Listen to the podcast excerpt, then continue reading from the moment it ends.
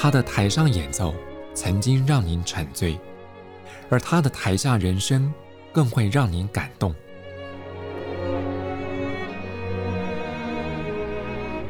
国家交响乐团爱乐实验室 Podcast 名家登场，有生命的音符只为您演出。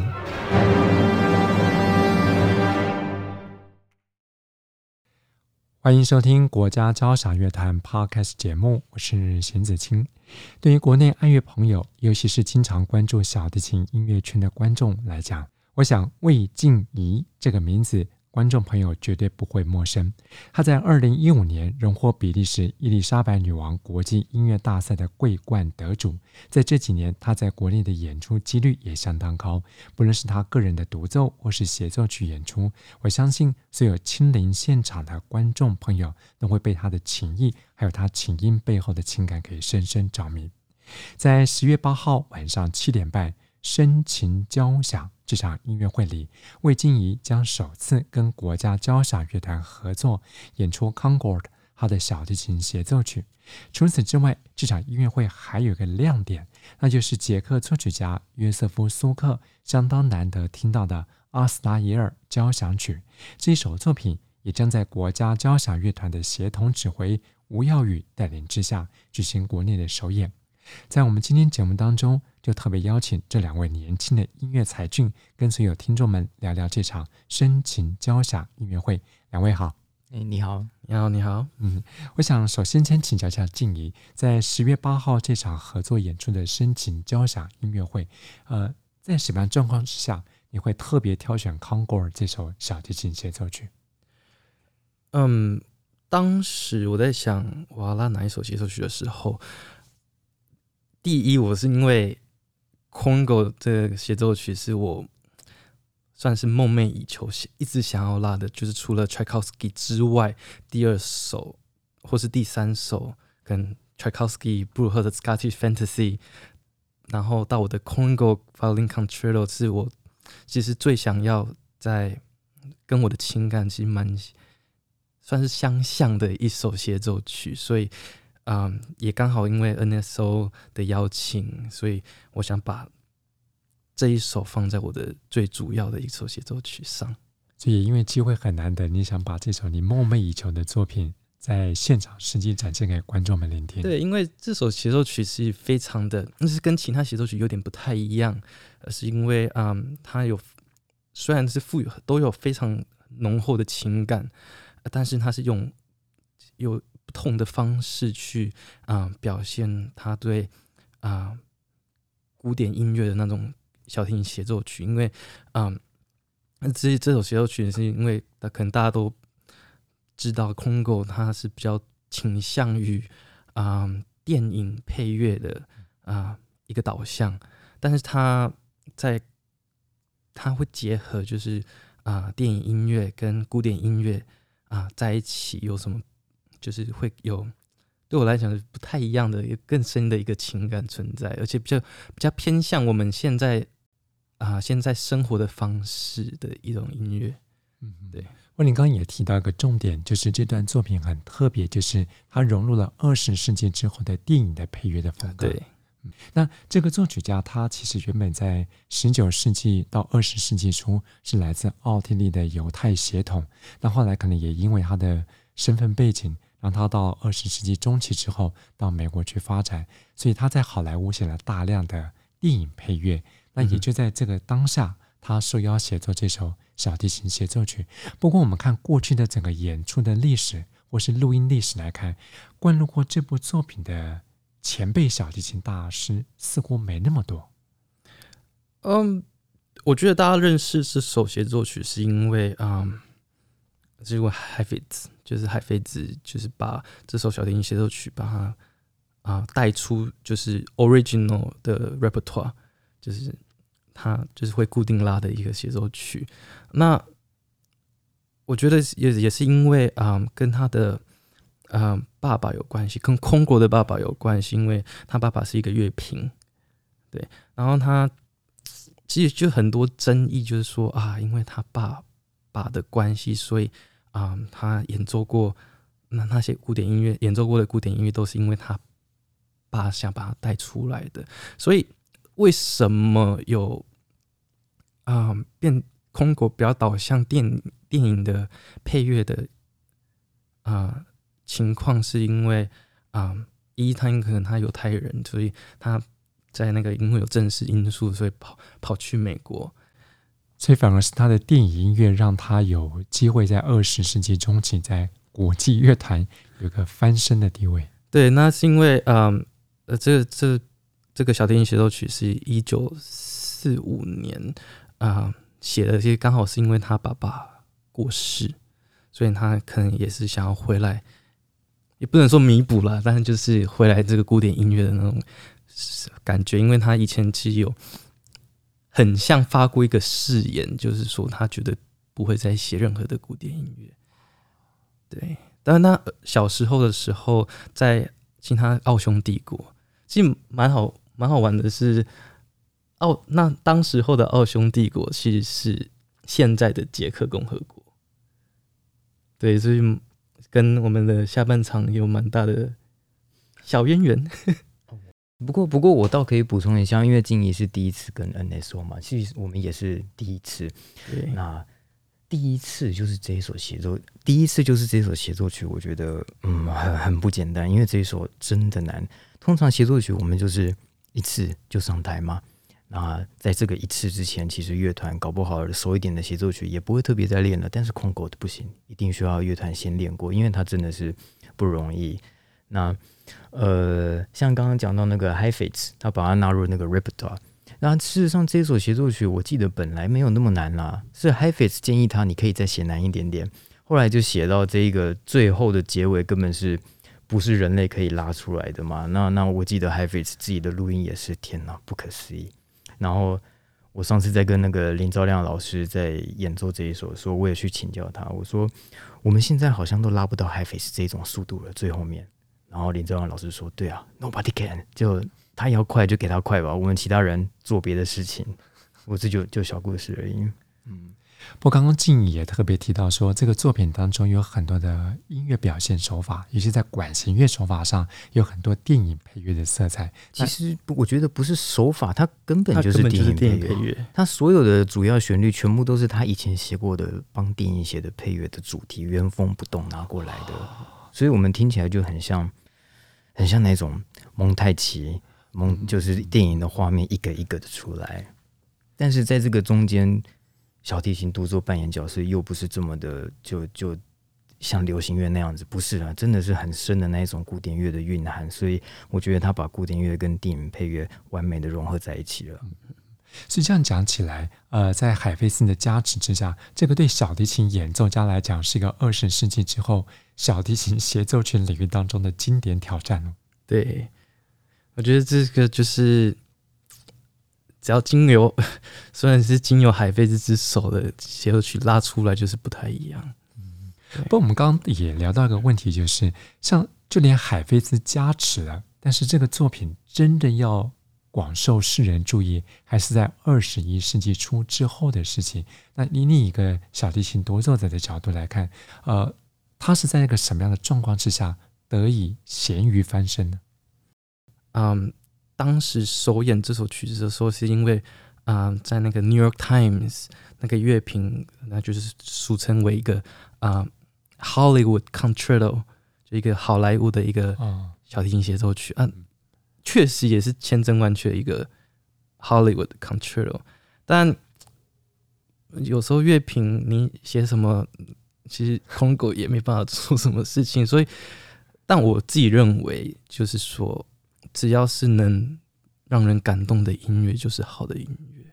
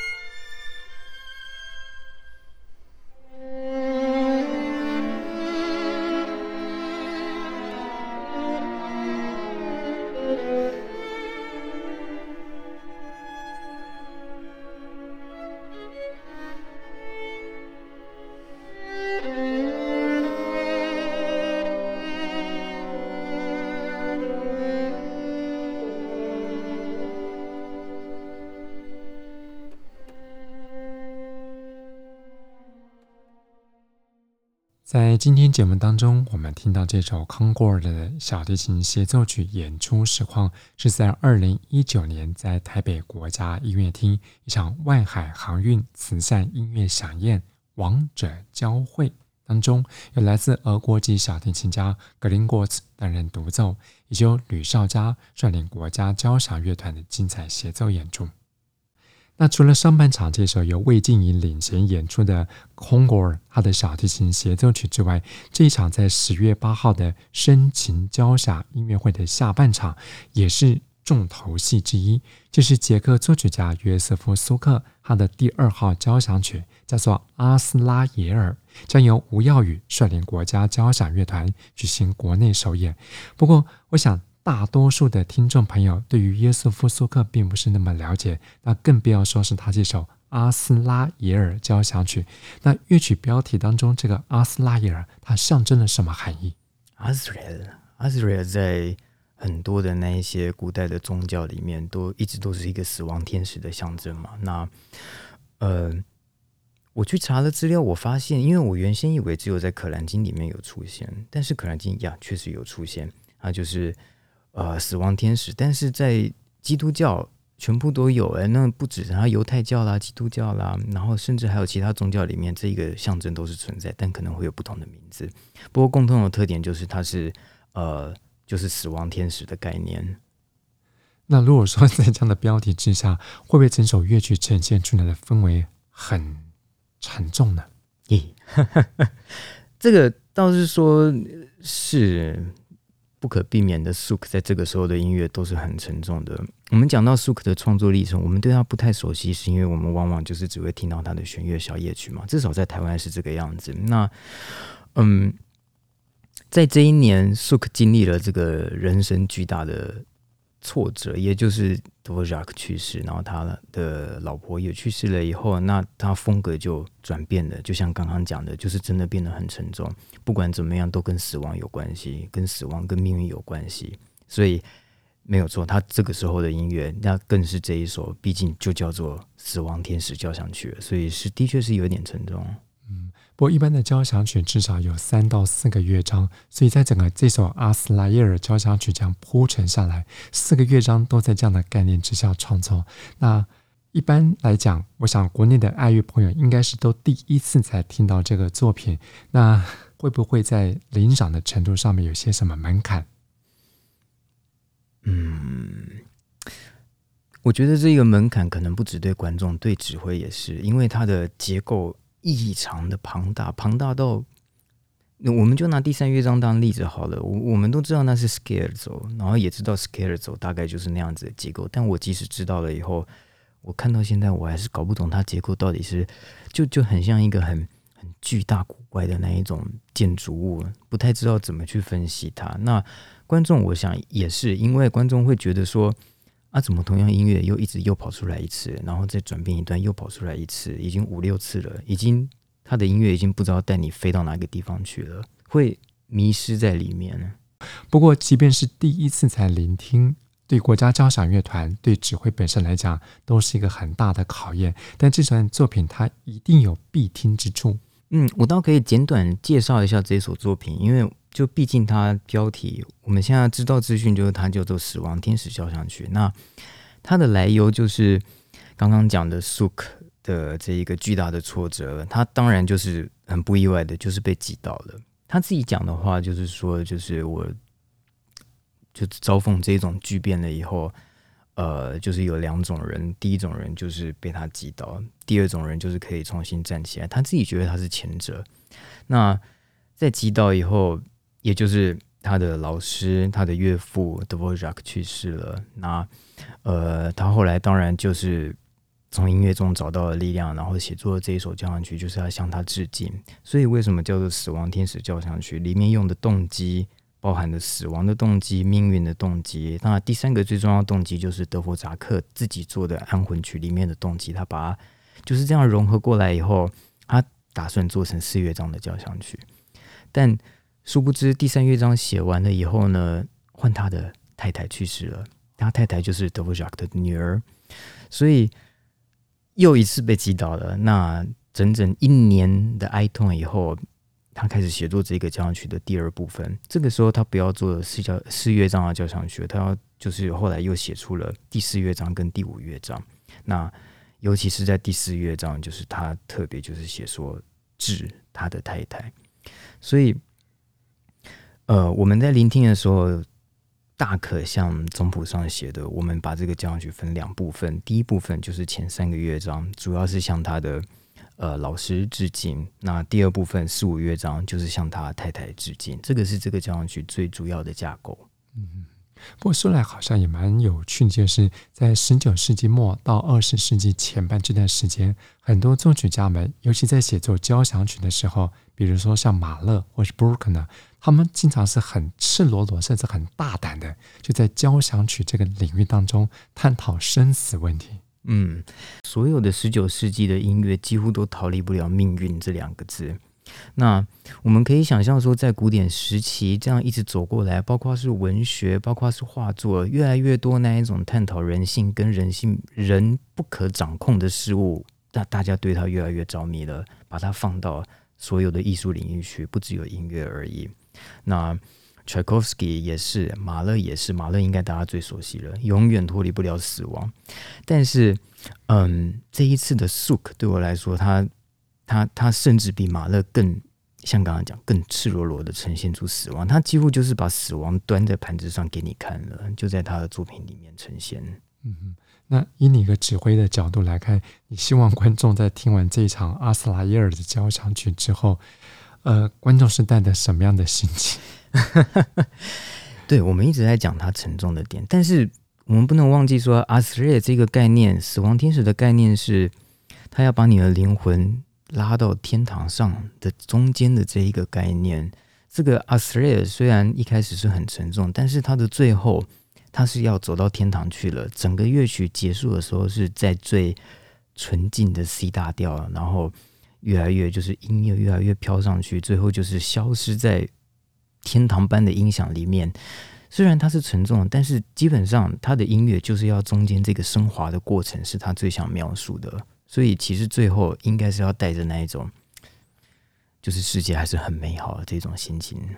最有纯净、升华、美好的感觉。这首阿斯莱耶尔交响曲还是有它的必听之处。其实这个应该是它的精华，它的它最主要的概念是这样子。不过刚刚耀宇也提到一个重点，就是这个作曲家约瑟夫苏克，他的老师还有他的岳父，就是大名鼎鼎的德弗扎克。那我想对国内的啊、呃、观众朋友来讲，德弗扎克早就不陌生。所以德弗扎克的一些创作风格或是手法，在苏克的生平当中，甚至这首阿斯莱耶尔交响曲里面，是不是也有异曲同工之妙？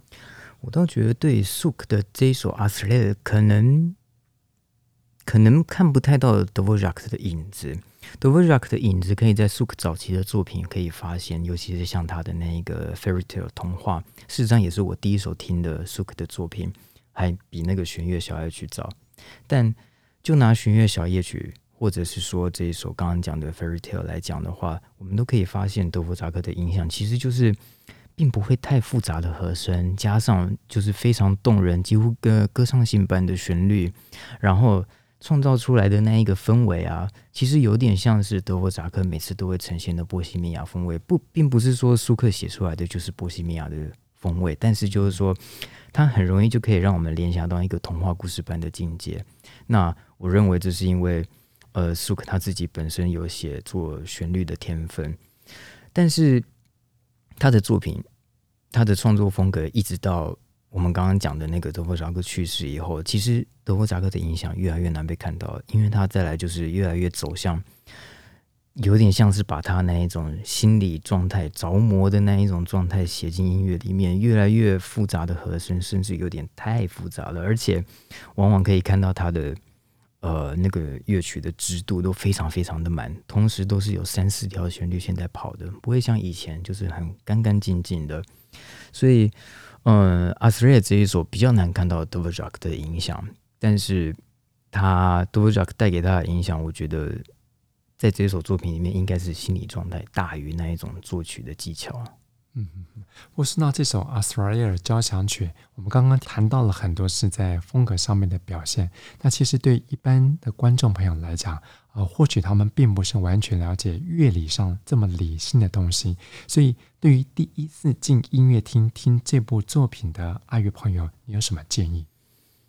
当然，建议还是就是不要太去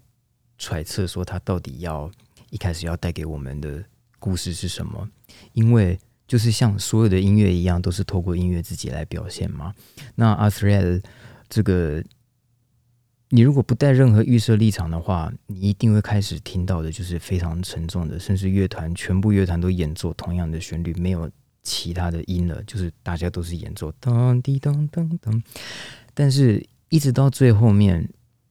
就会一直慢慢带你走向天堂的。我觉得这个是观众。最需要知道的东西就是音乐，即使再怎么沉重，但是他是怎么样透过他写作的时候抒发他的情感，然后也一样把我们观众带进他的内心里面，然后好像就是在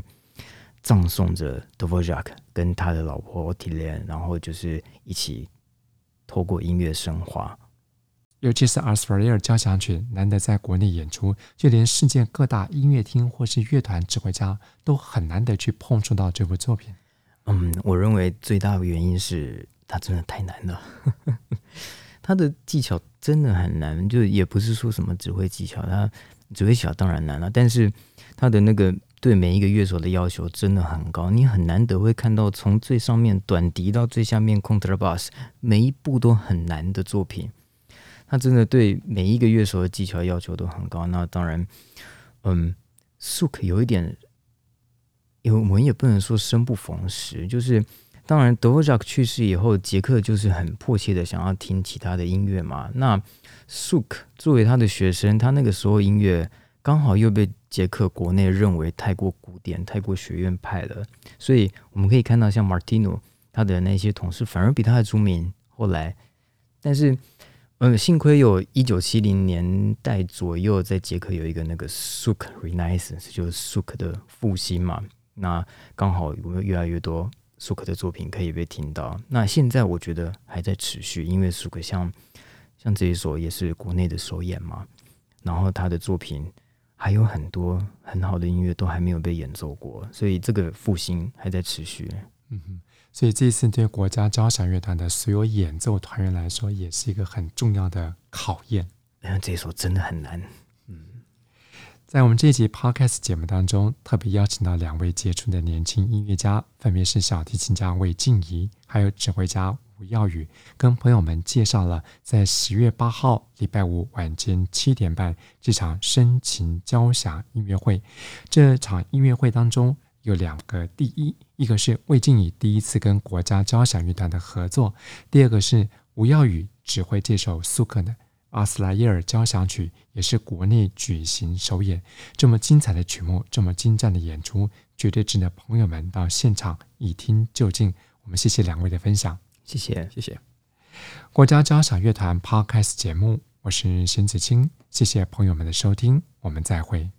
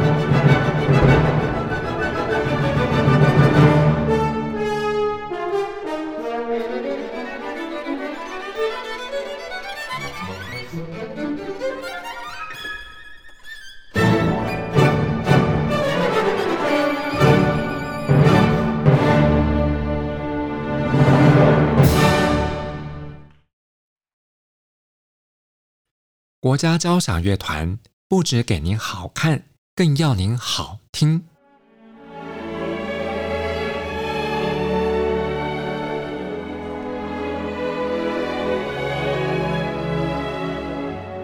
国家交响乐团独家精彩实况，原创 Podcast 节目《舒缓音乐》，友善贴心，诚意十足。爱乐实验室 App。温馨登场，请上 App Store 或 Google Play 搜寻“爱乐实验室”。